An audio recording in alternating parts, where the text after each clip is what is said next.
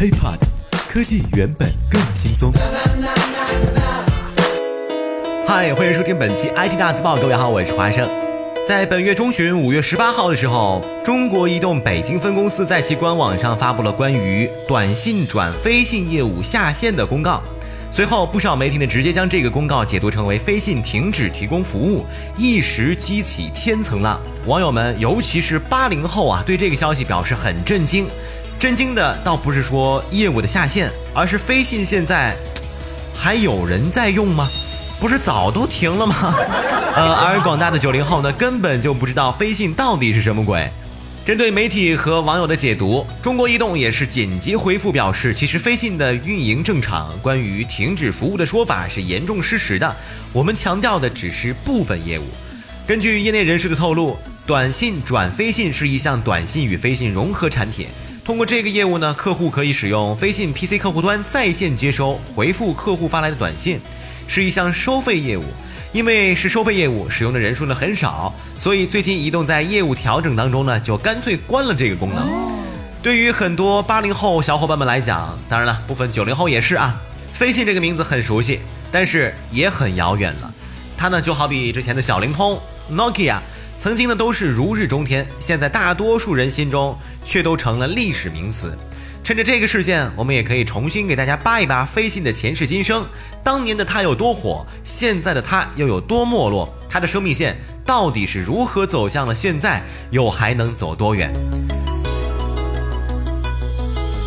说起飞信，它是中国移动在2007年推出的一款即时通讯应用软件。对于很多八零后来说呢，在学生时代，几乎每个月啊。都是囊中羞涩，不愿意在电话费上花费一分一毫，而且当年的不少人呢，还是用电话卡来打电话，偶尔想和跑友呢聊一下天，或者说逢年呢过节群发几条短信祝福，这个时候啊，就会打开电脑上的飞信，选择通讯录当中的好友，直接输入文本，那么无论对方是否在线，都能够收到短信，而且呢是完全免费。想必对于很多学生来讲，这个是飞信最熟悉的场景。有数据统计，在鼎盛时期，飞信的注册用户接近五亿，活跃用户呢也有九千万。什么概念？微信呢现在都这么厉害了，用户总量呢大概是接近七亿。难以想象的是，七八年前啊，也曾经有这么一款 APP，当然那个时候也不叫 APP 啊，呃，有这么一款软件也曾创下过如此辉煌的成绩。但是跟微信不同的是，这五亿注册的用户真的就觉得飞信好用吗？那倒也未必。在飞信诞生的二零零七年，大家聊天呢也就两个工具，一个是 QQ 啊，一个是短信。说到智能手机并不普及的原因，QQ 当时呢还没有那么火爆，而且短信呢又太烧钱，一条一毛，一个月多了吧也就三五百条吧，对吧？说几句话呢就没了。飞信的出现就卡在了一个非常好的时间点上，只要功能得到满足，也就是能发内容啊，能免费。大家呢就不说别的了，而且当时呢也没有用户体验什么这么高大上的深入人心的概念。但是在二零一二年以后，飞信的终结者出现了，也就是微信。伴随着智能手机的普及啊，QQ、微信等新型的聊天工具功能更加强大，耗费的资金更少，微信和 QQ 几乎迅速统治了中国所有的即时通讯渠道，飞信逐渐淡出了大家的视野，随后也一步步的走出了中国移动核心业务。而大家对于飞信的抛弃状态的态度，大多也就是我已经忍你很久了这样的姿态。二零一五年四月份，曾经有媒体报道，手机飞信人均业务量从二零一四年十二月的四十二条下降至二十九条，零消息用户呢从百分之五十五增长到了百分之八十三。至于飞信为什么没落，很多的网友给出了不同的解释，但是封闭性应该是最重要的一个原因。从一开始，作为中国移动的重点产品，飞信就屏蔽了其他运营商。也就是说呢，你在电脑端可以免费发送给使用移动号码的朋友，但是如果你要发送给联通的、电信的，是要收费的，一毛钱一条，跟正常短信一样。如果你用手机短信回复你朋友发的这条信息，也是要一毛钱一条。如果你发给的人不是你的飞信好友，结果 bingo 还是一毛钱一条，而且这个资费。很长一段时间都没有变化过，哪怕是出了微信之后，依旧是一毛一条。中国移动贵为五百强企业，为什么非要揪着你是移动还是联通这个事情不能放开呢？华生我啊，当时还真的不是特别的理解。再一个原因，现在所有的产品都讲究一个词儿，就是用户体验。而飞信的界面我们就不多说了，飞信表情啊、手机动漫等功能跟其他的互联网产品相比较的话，确实有点小儿科了。而且飞信的安身立命功能就是脱离网络，无论在什么时候都可以以短信的形式发送到好友手中。